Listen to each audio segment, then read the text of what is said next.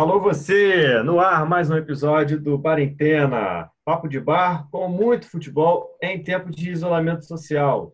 Hoje estamos reunidos aqui mais uma vez, eu, Felipe Rodrigues, Caio Lineu e o agora engenheiro de produção formado, Rafael Gozzi. Tinha que deixar isso evidente. Glória a Deus, Senhor. A vitória! A vitória chega! Isso aí! Bom, agora temos um diplomado, excelentíssimo engenheiro. Parabéns, é. Rafael. Parabéns obrigado, pela, obrigado. Pela, pela conquista, pelo sucesso. Agora você está ferrado que a gente vai exigir cada vez mais de você aqui no Quarentena. Não tem mais Com desculpa. certeza, não tem desculpa. E ressaltando que não tem plágio e nem graduação sem tese defendida, hein? Olha, rapaz, isso dá uma polêmica. Maravilha, então, que maravilha! É, que maravilha. Acho que você não pode ser ministro de Estado, não. Estamos aqui para o nosso episódio 8, oitavo episódio da nossa sequência tradicional, vamos dizer assim, do Quarentena. E não se esqueçam que vocês conseguem ouvir a gente pelo site do Anchor, pelo aplicativo do Anchor, pelo Spotify, pelo Google Podcast, pelo Apple Podcast, uma infinidade de maneiras de ouvir o Quarentena. Se você ainda não tem o Quarentena no seu aplicativo favorito de podcast, manda um sinal para a gente que a gente disponibiliza lá no feed. Se está com alguma dificuldade, manda uma mensagem. Pô, não estou encontrando o Quarentena, como é que eu faço? Não quero baixar aplicativo. Me manda a maneira mais fácil de ouvir o Quarentena. A gente vai fazer o Quarentena chegar até você para compartilhar com a gente esses momentos que para a gente estão sendo maravilhosos de falar sobre futebol. Hoje, o nosso episódio é sobre a evolução do jogo, a evolução da prática do futebol. Mas antes de entrar na pauta, eu já convido todo mundo, curte lá nossas redes sociais que a gente traz informações sobre os episódios novos. A gente traz informações, inclusive, sobre o nosso especial da Copa do Mundo de 98. Seja lá quando você estiver ouvindo esse episódio, vai estar disponível os episódios da Copa do Mundo de 98. Então, gravando esse episódio 8 da nossa, digamos assim, temporada regular, estão disponíveis lá os dois primeiros episódios do especial da Copa de 98, a pré-copa, né, vamos dizer assim, a fase anterior à Copa do Mundo, e o episódio da fase de grupos do Brasil. Então, dá um confere lá, diz pra gente o que, que vocês estão achando, dá um, dá um, aquela, manda aquela mensagem, manda aquele inbox, manda DM, porque a gente está curtindo demais fazer esses episódios da Copa de 98. Está sendo maravilhoso, super divertido relembrar, rever principalmente os jogos e comentar sobre eles. Nossas redes sociais são arroba Barentena Underline, é o nosso Instagram, onde a gente traz um conteúdo visual, traz bastante interatividade, traz enquete, bastante stories, fatos históricos. Nosso Twitter é arroba Barentena e o nosso e-mail, barentenapodcast.gmail.com. Dá aquela força, compartilha nossos episódios, indica para a galera aí e vamos lá, curte com a gente aqui mais esse episódio, episódio 8, para falar sobre a evolução do jogo. A gente tem visto né, muitas discussões, né, e aí eu acho que que uma galera da nossa geração, principalmente, né, Lineu? A gente está na fase dos 30, em que viveu uma fase de futebol super divertida, super dinâmica na, nos 90 e 2000, e fica muito dessa, dessa disparidade do futebol praticado hoje para o futebol praticado nessa época. Inclusive, a gente revendo os jogos né, da, da Copa de 98, a gente vê quanta coisa mudou, inclusive essa época de, de, de, de quarentena, né, de pandemia, é, reprisando vários jogos antigos e de, de, tempos longínquos demais, a gente vê que o futebol é, ele passa por grandes mudanças, por enormes mudanças, e a gente é, é testemunha das mudanças mais recentes, né, que foi é, é, década de 90, 2000, para o futebol que é jogado hoje principalmente ali a partir dos, do, do da, da metade para frente da primeira década do, do, do, ano 2000, né? 2004, 2005 para cá muita coisa mudou no futebol e aí fica aquela aquela diferenciação, aquele debate, ah, o futebol tá isso, o futebol tá aquilo, tá melhor, tá pior, ah, isso é raiz, isso é Nutella. E, sinceramente, aqui é uma coisa pessoal minha, eu já estou cansado, já não aguento mais essa coisa de Nutella versus raiz. Vamos mudar um pouquinho o discurso, né, gente? Tudo, tudo é, é ah, isso é raiz demais, isso é Nutella demais, e aí as pessoas exageram nas paradas, cara. Ah, o raiz que é bom, aí tu vai ver o raiz lá, é, porra, é um futebol lamentavelmente medíocre e às vezes nem divertido era, né? E ao mesmo tempo as, as pessoas vão falar de um futebol de alguns anos atrás, pô, com tanta coisa para se comentar e aí a impressão que eu fico é que é, rola muito sentimentalismo, né? Rola muito, muito aquela lembrança, aquela aquele, aquela saudade daquele futebol que você assistiu, mas que muda, cara, que muda como, como quase, quase tudo, né? Se não puder dizer tudo na vida. Mas o que, que o que, que muda mais? O que, que mudou mais para você, entendeu? O que que o que que tá em completa revolução e aí não tem como a gente não tratar aqui hoje. É, eu acho que o futebol é, de uns 12, como você disse, talvez 15 anos para cá, teve uma mudança muito sensível dentro de campo mesmo, né? É, eu acho que a principal diferença é falar assim dos espaços do jogo. Não acho que o futebol hoje em dia é um jogo muito sem espaço, é um jogo muito mais físico, é um jogo que depende muito mais do jogador atleta, né? Então, ah, talvez há 15, talvez 20 anos atrás, se a gente for pegar a linha tempo mais distante, isso vai ficando cada vez mais claro. O futebol era um jogo que você tinha um pouco mais de espaço, era um jogo talvez um pouco mais lento, né? Então, é, hoje em dia, cara, o cara domina a bola em, nossa, dois segundos tem alguém ali mordendo ele, todo mundo marca dentro da área. Isso não é nenhuma coisa nova totalmente. Por exemplo, a Holanda do Cruyff era um time que marcava todo mundo ali em cima da linha da bola e tudo mais. Mas hoje em dia acho que quase todos os times jogam assim. O futebol hoje é um jogo muito de ocupar os espaços, né? Você quase não tem tempo para respirar no futebol de alto nível. Outra coisa que eu acho que é muito clara é que você tem muita informação, né? Hoje em dia os times se estudam muito. Então, é, o jogo começa é, muito antes ali dos 90 minutos. Né? Os dois times se preparam muito em função do adversário. Eu acho que isso faz uma diferença tremenda. Os times vão ali realmente pensando a melhor forma de, é, enfim, diminuir a potência do, do adversário, de atacar ali nas fragilidades dele enfim, o jogo vai ficando mais, é, aspas, eficiente, né? vai todo mundo ali tentando entender a melhor forma de render né? naquele, contra aquele adversário, dentro daquela competição específica. Então, nesse sentido, eu acho que é um jogo um pouco mais coletivo. Né? Futebol hoje é um jogo mais que depende do todo, que depende da interação ali entre os jogadores, é, de como que aqueles 11 jogadores vão fazer para atacar as fragilidades daquela outra equipe.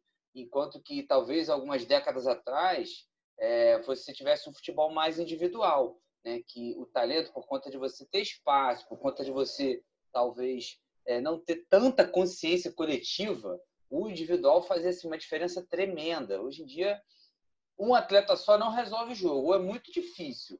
Mesmo assim, um cara super talentoso como o Messi, né? ele, claro que ele decide jogos, mas é, um cara do talento dele, há décadas atrás, talvez, nossa, ganhasse competições, né?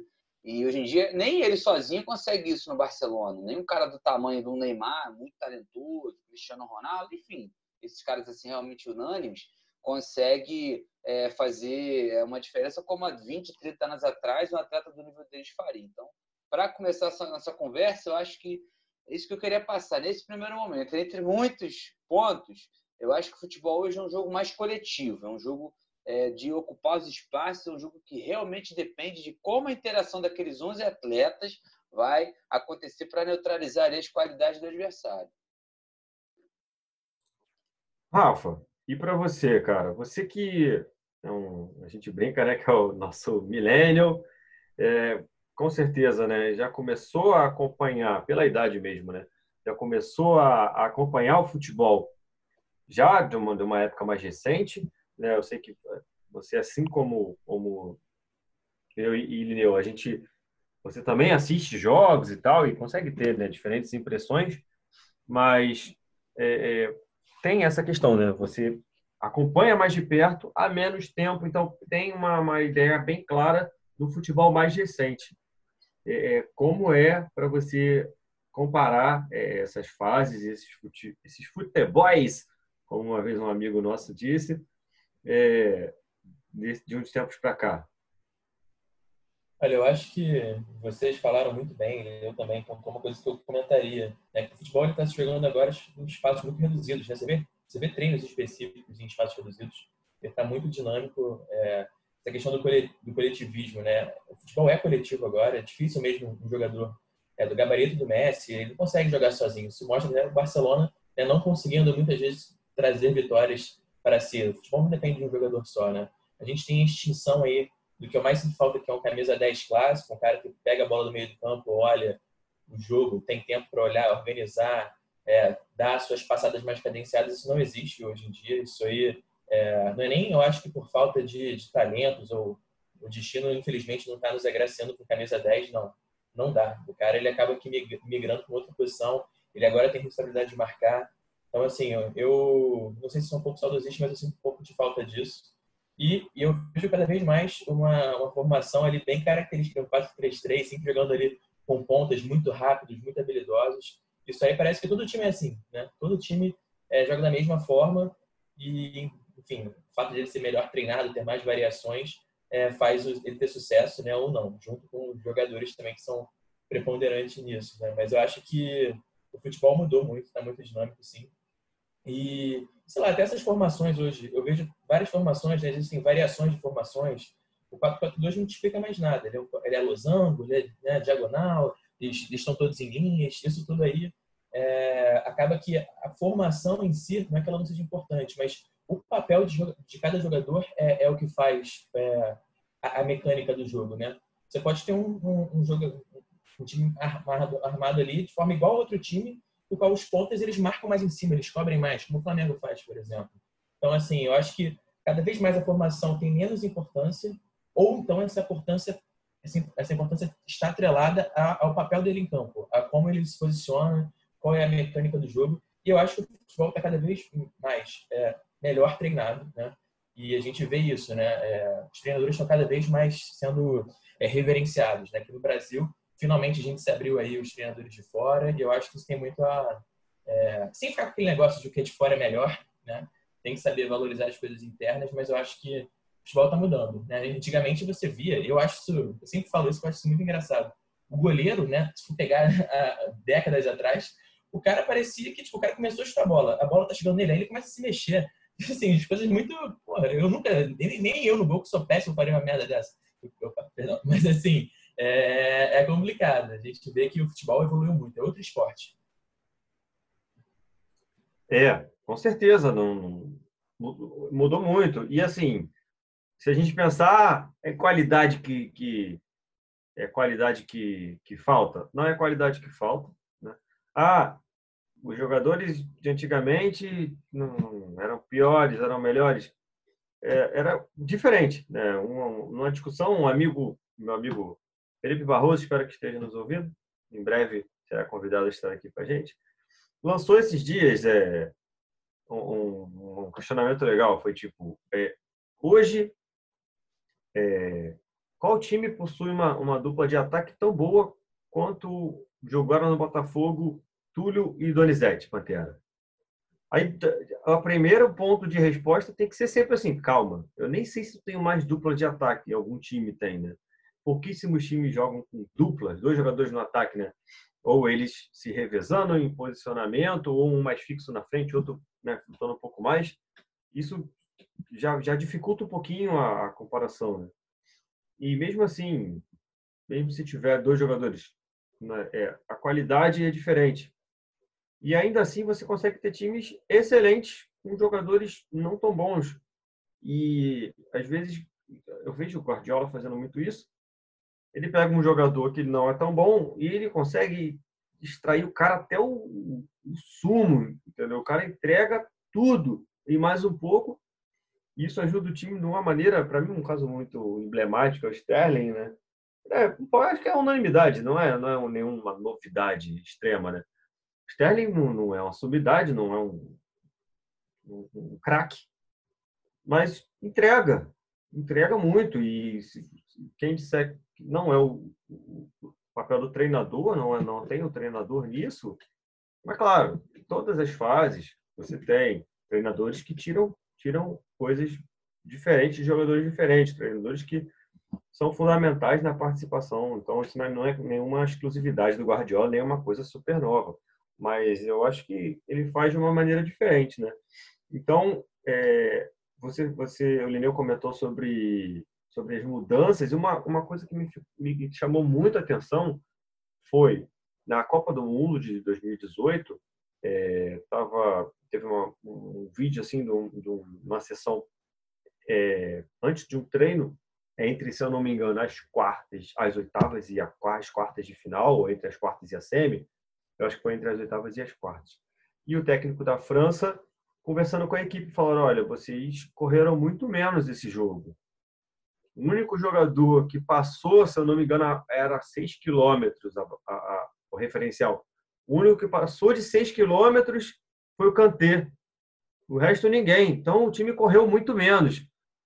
E aí a gente chegou no nível que realmente quilômetros corridos dentro de uma partida passa a ser um fator chave dentro da, da, da tática, da técnica ali, do, do da preparação da, do treinador. Então, assim, é uma, é uma coisa. E, e é não só quilômetros corridos, mas uma quantidade enorme de quilômetros corridos também, né? Corre-se muito, né, hoje em dia. Então, é uma revolução, assim, que é, é, é muito grande e, e, não tem muito não tem muito para onde voltar, né? Não tem, não tem como retroceder nesse momento agora, né? Então, é, os jogadores né, mudaram muito nesse sentido, em parte física e, e a questão da, da dualidade entre é, função e posição. Então, isso está muito bem definido hoje, que jogadores têm posições, mas têm principalmente funções dentro do campo. É, aquela, é sempre aquela, é, vira até piada, né? Não, pô, minha, minha esposa, pô, minha esposa é maneira pra caramba, né? pô, parceira, fechamento, uma cumplicidade, mas não volta para marcar. E aí complica, né? E tem essa brincadeira, né? Porque tem que, tem que é isso, tem que voltar para marcar, entendeu? Tem que fazer algo mais.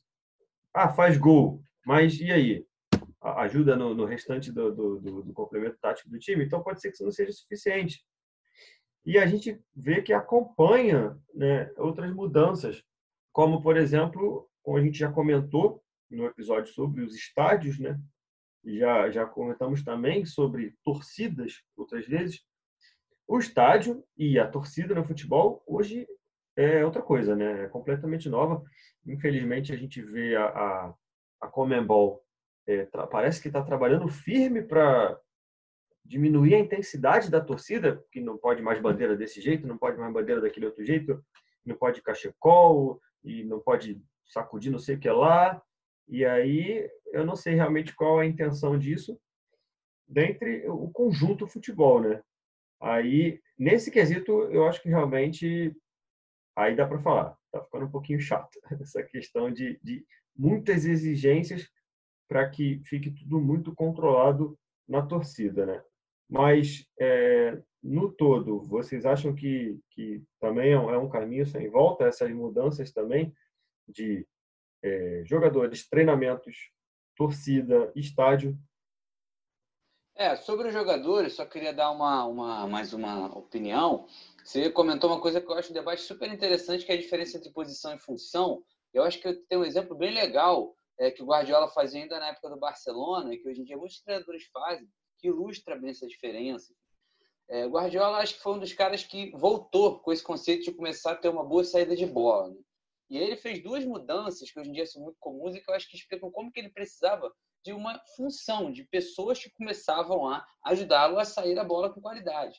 Ele pegou os meio-campistas dele e começou a botar na zaga. Eu lembro clássicas chamadas de jornalismo, tipo Guardiola joga sem zagueiros, porque ele fazia uma zaga tipo Yaya Touré e Mascherano. Mas não era isso, cara. O objetivo dele não era descaracterizar o time, nem ficar falando que ele jogava com meio campista na zaga, nem que não tinha zagueiro ou ou. Ele precisava de uns caras que sabiam tocar a bola desde o início do jogo. Né? Isso também explica muito a afinidade dele por goleiros que jogam com a bola no pé. Teve uma época no início da fase dele Manchester City que ele confiava muito ali no Cláudio Bravo, que não é debaixo das traves um um, porra, sei lá, um Check da vida, um Neuer da vida, né? Mas ele tinha essa característica de saber jogar com a bola no pé. Enfim, ele pegou, a, ele precisava daquela função, um jogador que tinha aquela característica e tentou armar o time em, né, em torno disso, para que ele conseguisse executar a ideia dele. Então, acho que o futebol, para falar dos jogadores, vai ter esse tipo de dinâmica. Por exemplo, no Sterling da vida. O Sterling é bem clássico, né, cara? Um cara que tem velocidade, um cara que de repente tem o drible curto, ele foi adaptando ali aquela, aquelas características dele. Ah, enfim, sabe? É tirar o melhor do jogador porque ele quer do time dele. Quando a coisa azeita, cara, ele consegue pegar um cara que de repente era um aspas peladeiro, né? Mas ele bota o cara ali numa função ali, atendendo uma característica que o time precisa, que fica tão encaixado, tão azeitado, que o cara rende mais. Eu acho que o futebol vai ficar cada vez mais nesse sentido. Um lateral não vai ser para sempre um lateral. Né? Um cara que é um volante, de repente, ele não vai ser para sempre um volante. Dependendo das condições, dependendo do adversário, o treinador, o time, vai usar aquela característica dele em função de alguma proposta. É, eu acho que é essa a ideia. Outra coisa que eu quero comentar também é a parte física dos jogadores. Né? Realmente, esses caras hoje são máquinas físicas. Se corre 10, 12 quilômetros por jogo. Então, tem que correr. Não adianta ser o cara, o camisa 10 que vai esperar a bola no pé, porque simplesmente o talento é muito importante. Isso é outra coisa interessante. Se esses caras não fossem muito talentosos, eles não iam conseguir segurar a bola com tanta marcação, com tanta velocidade de raciocínio no jogo. Todos eles são muito talentosos no alto nível, mas não tem tanto espaço para de repente você ver uma jogada tipo do Leandro no Flamengo, né? Década de 80, Zico. Cara, ele pegava umas bolas, aquele cara era tão craque, ele saia dando balão nos atacantes, entendeu? O cara jogava tanto. E hoje em dia eu acho muito difícil que o jogador faça isso, porque a marcação é tão absurda, tão pesada, né, que é um risco muito grande o cara tentar uma jogada tão usada dessa. Né? Então, assim, é, é isso. Futebol hoje em dia é essa loucura. E um cara desse, de repente, ele tem que ter talento para virar uma bola. Pra... Então, esses caras são muito talentosos, sabe? Por mais que você não veja jogadas vistosas, é porque o jogo mudou. Né? Mas eles precisam de muito talento para fazer o jogo rodar, mesmo para tocar em 2, 3, 4 metros em torno deles, tem que ter muito talento. E para fechar ainda falando dos jogadores, essa questão do goleiro. Né? O goleiro hoje em dia, cara, ele tem que. É, ideal, né? É que ele. É, ou é muito interessante que ele saiba começar jogadas. Um goleiro que sabe jogar com o pé está na frente para esses times mais modernos. O melhor exemplo que eu vejo disso, acho que é o melhor passador que eu vi no gol, né? É o Ederson, do Manchester City. Cara, aquele cara começa o jogo. Tem bola que ele joga no meio campo. Passe rasteiro de 15, 20, 25 metros. Então, acho que um jogador com essa característica, né, goleiro, com essa característica, está super à frente, é uma exigência. Evidente que a gente precisa que o goleiro ainda seja muito bom debaixo das traves, mas um cara que realmente enxergue ali como que ele pode ajudar a começar o jogo é muito importante. E para mim, o goleiro é a maior, não evolução, mas a maior diferença, para falar ainda de posição, né? É a posição que é mais diferente de décadas atrás. O goleiro é uma, sabe, uma outra criatura ali no campo de futebol. Outro detalhe que também não tem como a gente deixar passar aqui nesse papo de hoje é a questão dos programas esportivos, principalmente, né? do jornalismo esportivo, tanto na internet quanto no, no, na, na, TV. Né? Hoje a gente vê uma terminologia surgindo por semana, é, fazendo uma extrapolação aqui, forçando uma barra. É, é, o, o futebol hoje ele está muito descrito nos números. Então, como a gente já tratou aqui dos quilômetros corridos por partida, e posse de bola e mapas de calor e atuação em tal faixa de campo e jogador jogando penetração e o último terço do campo e linhas cruzadas é, vai, vai tendo um, um, um, uma dimensão que às vezes é difícil de acompanhar, cara.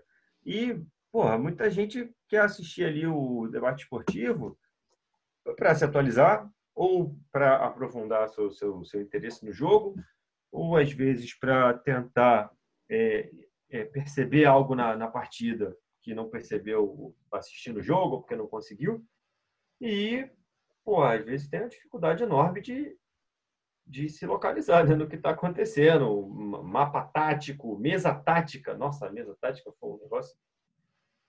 E aí, o Rafa, é, o futebol é, é, é isso?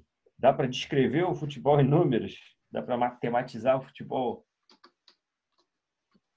É, eu acho que o futebol começou realmente a, a levar isso ser levado mais a sério. Né? Na verdade, os esportes americanos eles são muito né, pautados em estatística, basquete, o jogo todo tem isso, NFL também, um jogo muito estudado nesse, nesse aspecto. Né? Você até pode falar melhor de NFL do que eu, só vejo o Super Bowl ali a finalzão. Mas, assim, eu vejo que o futebol começou a ganhar um pouco mais dessa projeção. Eu acho que tudo que vier para melhor, né, vale a pena. Se o futebol for ficar mais profissional por isso, for ficar é, mais alto por conta disso, a gente sabe que hoje equipes contratam analistas de dados, analistas de performance. Existe uma galera que está por trás do futebol, que são meio que invisíveis para a gente, que, que modificam formas que clubes jogam bola, né?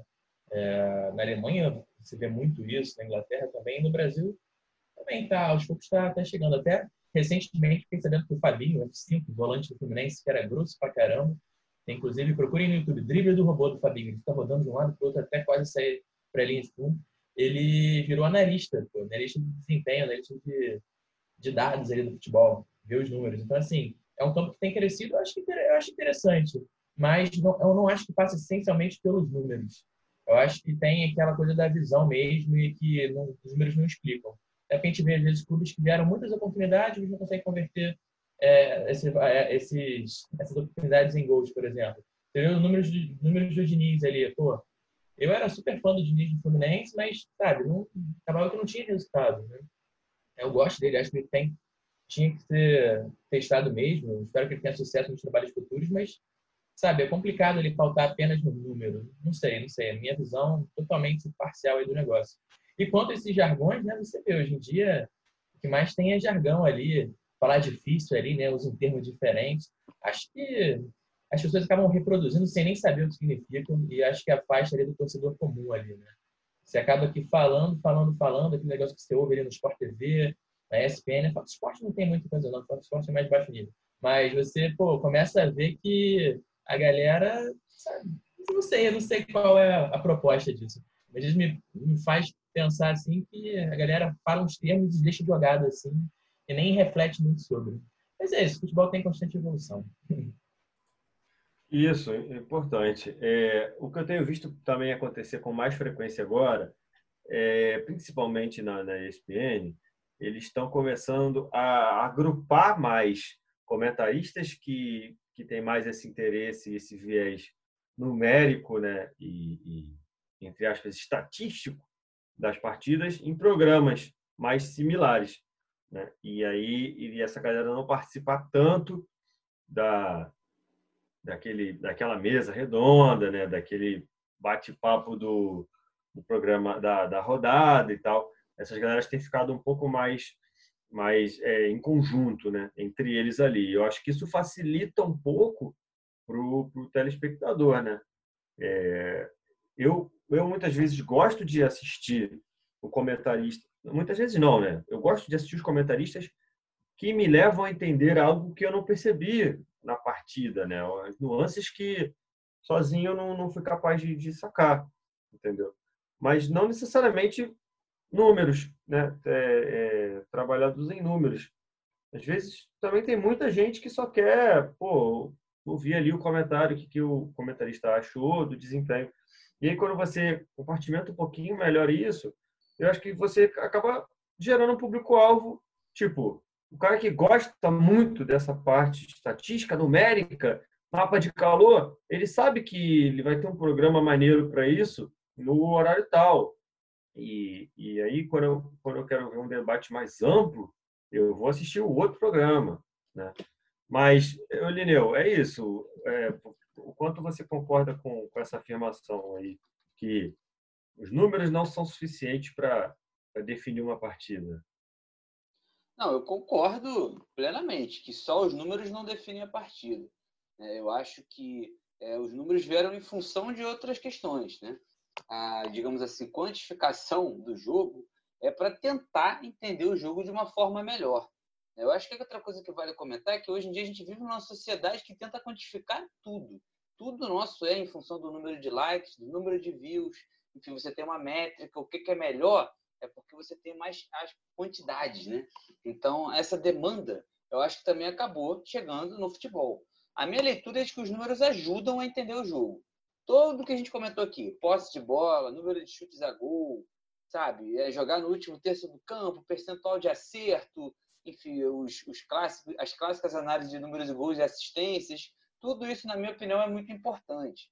Todos os times hoje em dia têm o seu famoso analista de desempenho, tem curso para caramba para poder fazer esse tipo de trabalho, você tem que certificar, né? Então, assim, é, existe um mundo aí dos números dentro do futebol simplesmente enorme. E eu repito, acho que eles ajudam, mas é um auxílio. É, eles não explicam o jogo como um todo, né? Mas acho que é quase impossível hoje em dia você é, fazer uma análise sem esbarrar nesses dados, né? Para poder entender um pouco melhor o jogo. Aquela análise puramente passional de, de repente, algumas décadas atrás, sabe, que pegava algumas coisas assim, bem de quem tem experiência em acompanhar futebol, ah, esse time joga em casa e tem aquela áurea do time, aquela coisa que no segundo tempo, então que o time quando é expulso algum jogador cria um outro espírito, sabe, coisas absolutamente subjetivas.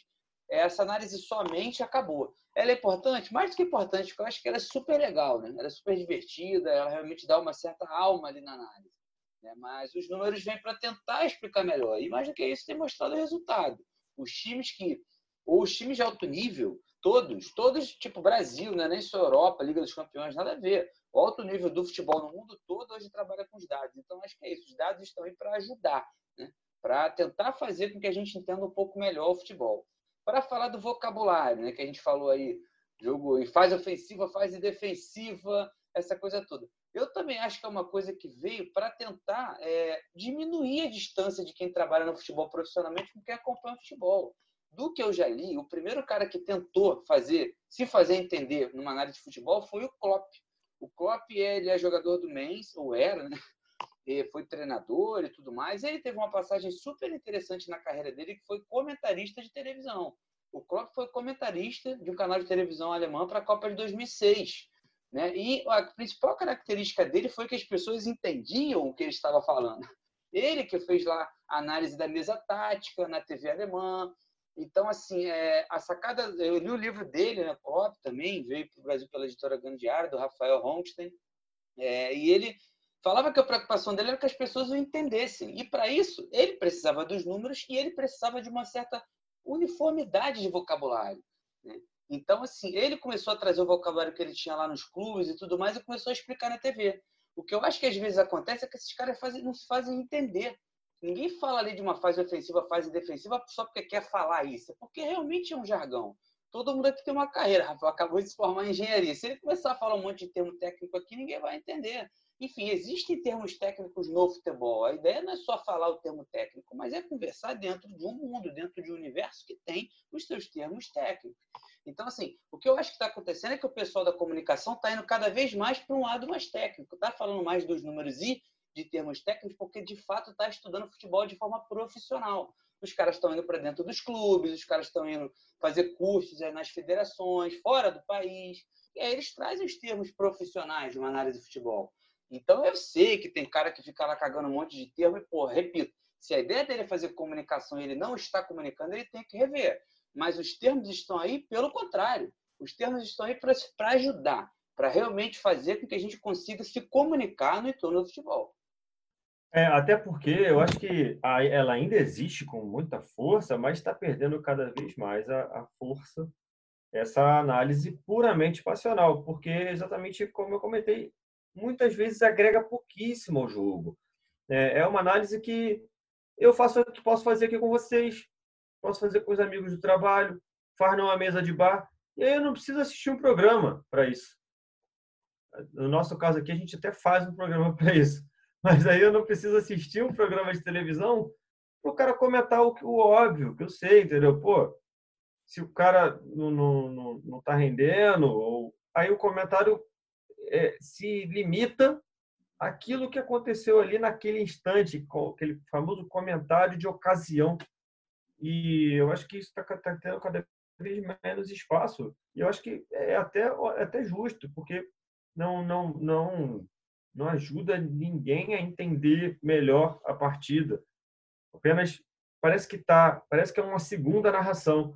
É, é alguém narrando, é, é o espectador assistindo, é alguém narrando e alguém comentando o lance que acabou de acontecer, que o narrador acabou de narrar e a pessoa acabou de assistir. Então fica um ciclo vicioso, uma redundância de coisas que para mim fazem pouco sentido, né?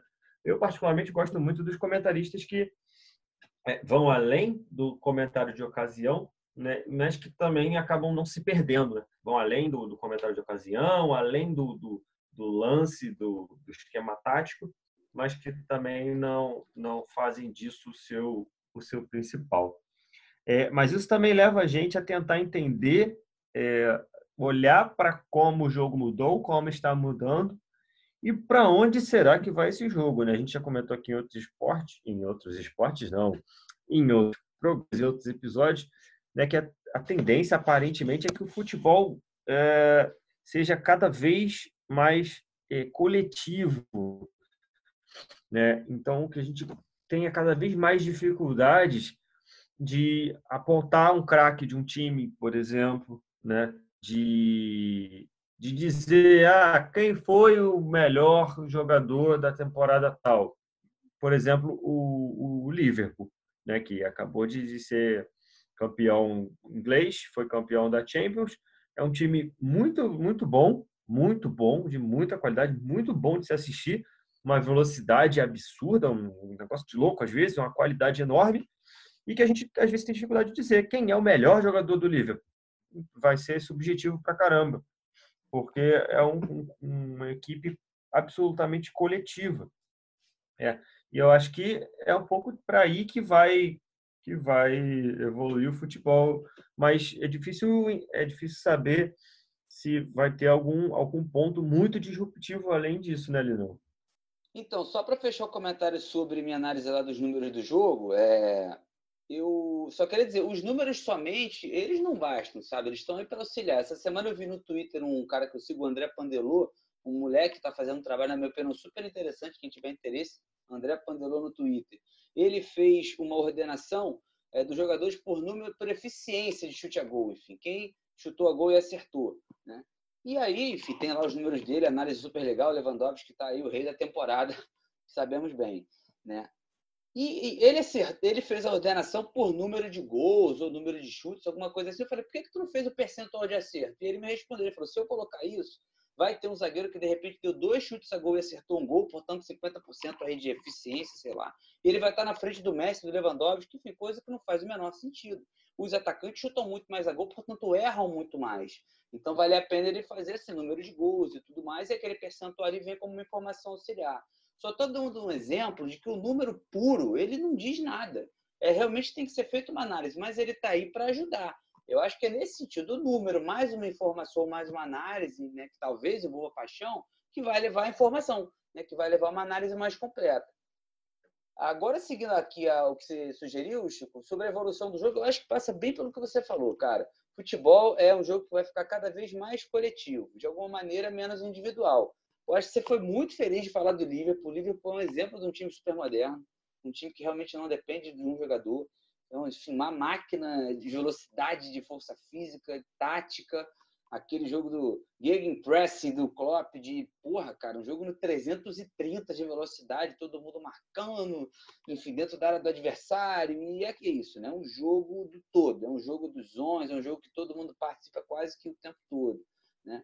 É, eu acho que essa coisa do é, futebol mais físico, né, futebol da ocupação dos espaços, leva a uma discussão talvez mais polêmica. Né? A minha leitura de que o futebol antigamente era uma coisa mais arte, assim, aquela, aquela carência que o Rafael falou do camisa 10, do cara que domina a bola no meio campo. Pô, essa semana, semana passada, a Globo fez um especial para a Copa de 70, eu vi alguns lances, né? Aquele golaço do Pelé, é, que ele mata a bola no peito depois de um lançamento absurdo do Gerson. Cara, o Gerson pega aquela bola, ele fica uns cinco minutos com a bola no pé no meio campo, olhando para o campo.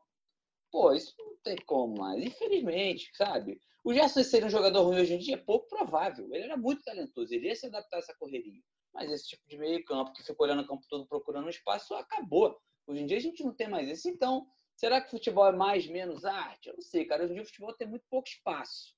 Então, a jogada do camisa 10 de olhar o campo todo, de repente driblar vários jogadores, enfim, um jogo muito individual, eu acho que ele vai diminuir. O cara, para ser tão individualista assim, cara, ele tem que ser o Messi, ele tem que ser o Neymar, uma coisa assim, realmente um talento, cara, muito grande, né? Porque o espaço é muito pequeno. Né? Então, talvez, talvez o jogo caminhe para um, né, enfim, uma, uma, uma, dinâmica um pouco menos artística, não sei, ou, ou certamente com menos espaço. Um jogo muito físico, né, um jogo de estudar os adversários, um jogo da análise numérica, um jogo que depende realmente de informação, que começa muito antes dali dos 90 minutos. Enfim, é um jogo cada vez mais estudado e definitivamente mais coletivo. É, só, só uma, uma anedota que o, professor meu de física uma vez falou sobre essa questão que os números né, não explicam tudo, você tem que saber é, tratar eles e apresentar eles em determinada perspectiva, né? E aí é o comentário brilhante, nossa, que maravilhoso. Ele falou, pô, você tem duas pessoas e um frango. Uma das pessoas come o frango inteiro, na média, cada um comeu meio frango, uma comeu, outra passou fome, né? Então, Exatamente. É, nos números, os números não, não dizem tudo. Aliás, muitas vezes você consegue dizer pouquíssimas coisas com os números, se você não souber interpretar, né?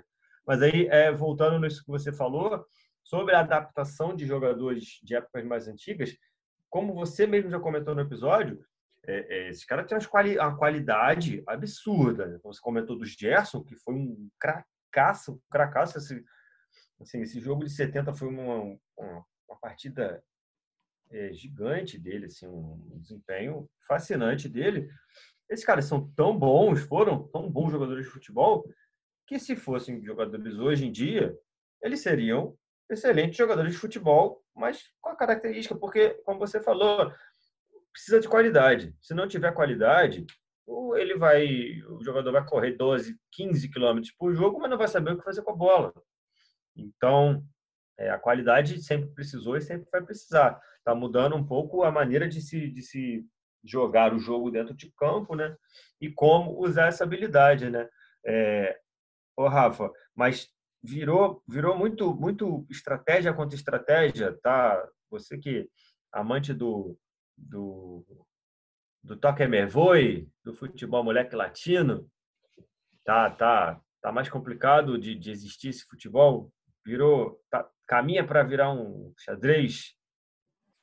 É, eu acho que sim, acho que sim. O futebol tá em alto nível, ele tá muito difícil de você criar espaços, você fazer alguma coisa diferente. Então, é, são os times que estão muito azeitados ali, o time, sabe, que joga por música ali, que exatamente, você sabe exatamente onde está onde tá o seu parceiro para tocar a bola. Como você, Caio, falaram, o futebol está muito rápido, está muito é, alto nível. A verdade é essa, ele está cada vez mais, mais profissional, né? Cada vez mais profissional. É, falo sem medo de errar, um time bom, né? Não precisa nem ser excepcional, ganharia, eu acho, ao meu ver, né? E aí também tem uma questão, a gente sabe que o jogo mudou, os atletas hoje em dia estão com muito mais potência física. Pega um cara ali como o Adama Traoré, não sei se vocês sabem quem é. O cara é um cavalo, forte para cacete. O cara todo, sabe? Não tem como um cara desse competir com o cara do passado, sabe? É, é... E o que você falou, né? Até uma coisa que eu achei engraçado, porque eu, eu viro mesmo fico pensando assim, cara, essa galera de hoje em dia não joga tanta bola. Mas, pô, não é, nem, não é isso, cara, porque eles não tem espaço para fazer, né? O cara com um, um, volante que hoje consegue, sabe, um, um jogo de corpo, conseguir virar o jogo ali, é muito difícil, cara. Você não tem espaço. Então, acho que acho que o futebol está cada vez mais um jogo de xadrez, sim, e com muito pouco espaço para você criar algo diferente. Então, o que você vê de diferente, né, aplauda, destaca que realmente é, é, é, muito bom. E você vê como isso faz a diferença.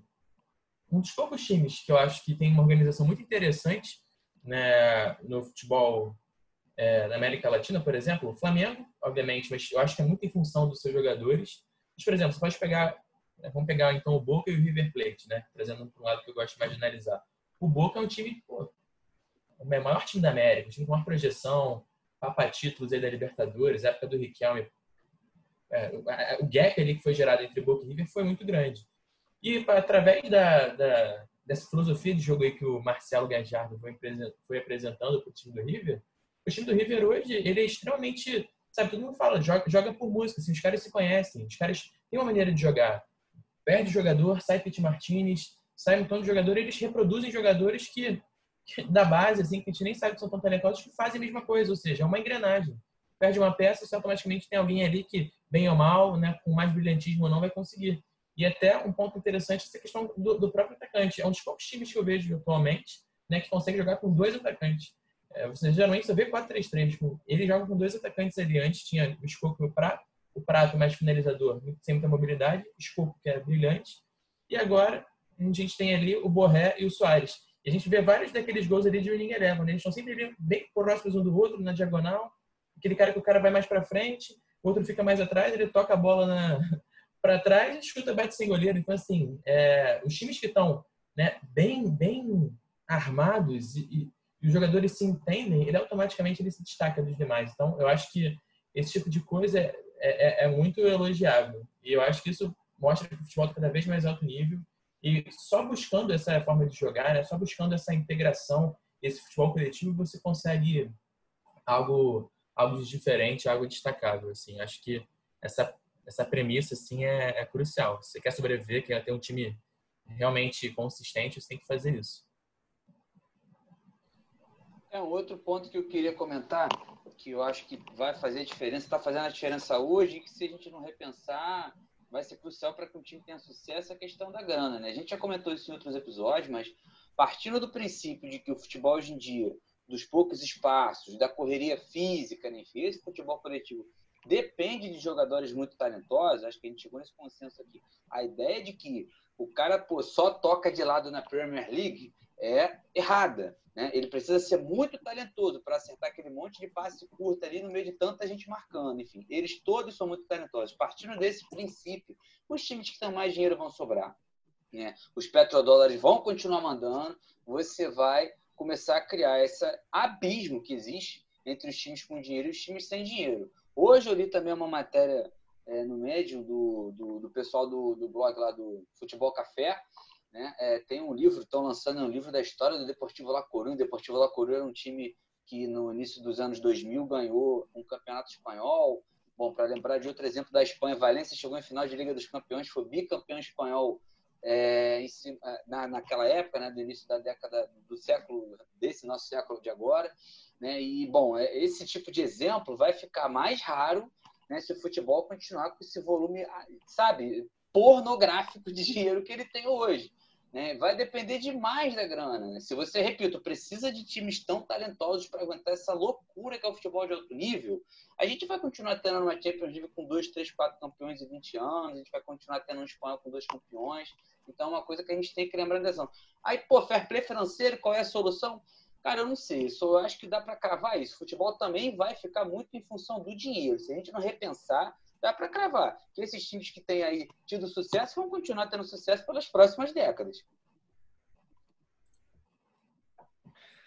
Bom, batemos um longo papo, falamos bastante sobre números, táticas, qualidade, mas é hora de nos encaminharmos para o final do nosso, do nosso episódio de hoje. E aí eu vou deixar uma pergunta final e aí vocês respondem essa pergunta junto com a saideira de vocês. Rafa, responde a pergunta: o futebol tá mais chato de assistir? Já emenda a tua saideira. Perfeito. Olha, eu acho que vou falar aqui sem nenhum medo, sem nenhum medo de errar. Para mim, o futebol tá mais chato, a impressão minha. Eu acho que é raro você ver times jogando em tão alto nível assim. Então, é, já, né? que como eu falei, já é uma máquina certinha, então a gente vê muitos times eles não ficam o futebol ali muito fechadinho, não vê um lance é, de brilhantismo, as mesmas jogadas sempre, então eu acho assim que para mim, é, visualmente, é, eu prefiro o futebol do passado, um pouco mais lento, um pouco mais, é, sabe, um pouco mais de, de cadência. Eu, eu acho que eu prefiro isso. Mas é, claro, uma visão minha e vocês estão errados se não concordarem, mas é, é verdade. mas, e é isso, saideira. Saideira é, pô, sou engenheiro agora, então aproveitem para escutar com atenção minhas palavras, porque a hora do menino aqui tá cara. Valeu, galera. Lileu, o futebol está mais chato de assistir, de acompanhar e tua saideira? É, então, é, eu acho que assistir os jogos antigos, principalmente para o nosso especial da Copa, me deu essa oportunidade de fazer essa comparação. Né? Eu me divertia mais com o futebol há 20 anos atrás. Né? Eu acho que eu entendo o futebol cada vez melhor, entendo os números e estou vendo que ele está se tornando mais coletivo. Eu gosto muito de acompanhar essa evolução, mas eu me, eu me divertia mais no futebol que tinha mais espaço, que tinha lá o Zidane no meio campo olhando o campo todo, que o Ronaldo conseguia voltar ali atrás dos volantes para poder fazer uma jogada e deixar o Bebeto na cara do gol contra a Dinamarca. Eu acho que isso vai ficar mais difícil porque realmente ele tem que cumprir uma função tática ali. O jogo exige hoje uma disciplina tática do atleta que não é que tolha a criatividade, mas é isso, cara. O individualismo ele vai ficar em função do coletivo. Nesse sentido, eu gosto mais do futebol que eu vi antigamente. Eu acho que o futebol está mais chato. Minha saideira, vou deixar uma sugestão. Eu gosto muito de acompanhar o jornalista André Rocha. Ele já trabalhou para a ESPN, já, ele ainda tem um blog independente lá no UOL. E é um cara que me faz entender um pouco melhor o jogo, essa evolução, tanto dos números quanto de uma análise como um todo. Né? Eu aprendo muita coisa com o André Rocha. Ele já escreveu livro sobre o Flamengo, enfim, eu adoro as análises dele e é a minha sugestão, acompanhar o blog do André Rocha para tentar entender um pouco melhor o futebol aí num contexto geral, beleza? Muito obrigado mais uma vez. Até a próxima, galera. Valeu! Bom, é, para mim, não necessariamente o futebol está mais chato. Tinha um, é, me divertia talvez um pouco mais assistindo alguns jogos, mas mudanças às vezes vêm vem para melhor. Por exemplo, a função do, do cabeça de área destruidor de jogadas, ela praticamente não existe hoje. Então, eu acho que isso trouxe qualidade, trouxe, trouxe é, melhoria para você assistir um jogo. É, o primeiro cara é, à frente da zaga, nem sempre ele vai estar à frente, às vezes ele vai estar compondo a zaga em determinado momento, ele não é mais um mero destruidor de jogadas, então ele participa mais da partida. E isso, para mim, é, é, é, qualidade. E qualidade é melhoria, né? Só que a falta do, do do meio-campo criador, camisa 10, é, maestro, né, que a gente sempre diz mais, está mais acostumado a ver, realmente está tá cada vez menor. Então, isso aí, se tiver que trocar, falar assim, ó, beleza, volta a ter o cabeça de área Brucutu destruidor de jogadas e, e o camisa 10. Aí pesa mais a balança a favor do camisa 10 maestro, é, craque do meio campo. Né? Mas, assim, é, não me divirto tão menos assim. Continuo me divertindo bastante vendo grandes times jogar, né, como a gente citou, né, o River, Flamengo, a fase do, do, do ano passado do Santos, do, São Paulo, o Liverpool e, e outros times muito legais que fazendo excelentes campanhas em outros campeonatos, campeonato é, em determinadas fases do, do, do, Borussia Dortmund da Alemanha, né, alguns times despontando em alguns momentos diferentes também no campeonato inglês. Então eu continuo me divertindo. Né? Falta falta um pouco da daquela daquela magia, mas até que ponto isso é o saudosismo é difícil responder. E a minha a minha saideira é assim, foi um livro que eu li. Eu não achei um livro é completamente excelente. Para mim ele realmente exagerou na questão de analisar os números para tentar entender e prever como seria o futebol. É um livro chamado Soccernomics. Então, é, faz muita análise econômica e de, e de estatísticas, né? muito baseado naquilo que os americanos fazem. E mas para mim, para mim, ele, muitos conceitos ali pelo menos na época que, que eu li o livro, já tem um tempinho, e até hoje alguns conceitos ali ainda não se aplicam ao futebol. O futebol ainda não é aquilo ali. Não sei se um dia vai, vai, vai, vai virar. Né? Coisas que o, a estatística vai a fundo para tentar explicar, prever, é, gerenciar, contratar, né? como, como o livro, o filme né, que do, o Brad Pitt protagoniza, Moneyball, um, um, jogo, um clube de, de beisebol dos Estados Unidos tenta revolucionar é, as suas contratações e sua, suas temporadas através da, das análises de números. Bom, tá dado o recado de hoje. Mais uma vez, fica aqui o nosso agradecimento. Foi mais uma vez um prazer enorme bater esse papo com vocês, meus amigos. A gente agradece também a audiência de todo mundo, quem está ouvindo, divulgando, é, dando, mandando aquelas mensagens de, de, de carinho, de, de apoio para a gente. Muito obrigado mais uma vez e até a próxima, gente.